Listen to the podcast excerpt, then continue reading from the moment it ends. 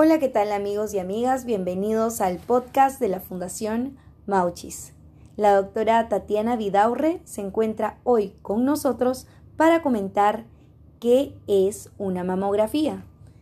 Doctora Tatiana, la escuchamos.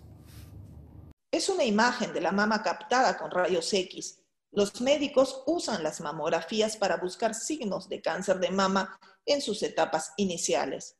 Las mamografías habituales son las mejores pruebas con que cuentan los médicos para detectar el cáncer de mama, a veces hasta tres años antes de que se pueda palpar. Es básica para el diagnóstico precoz del cáncer de mama.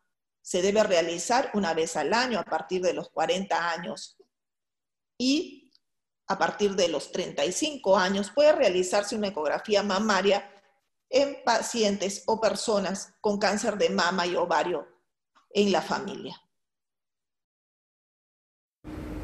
Muchas gracias, doctora, por su tiempo y por tan brillante explicación.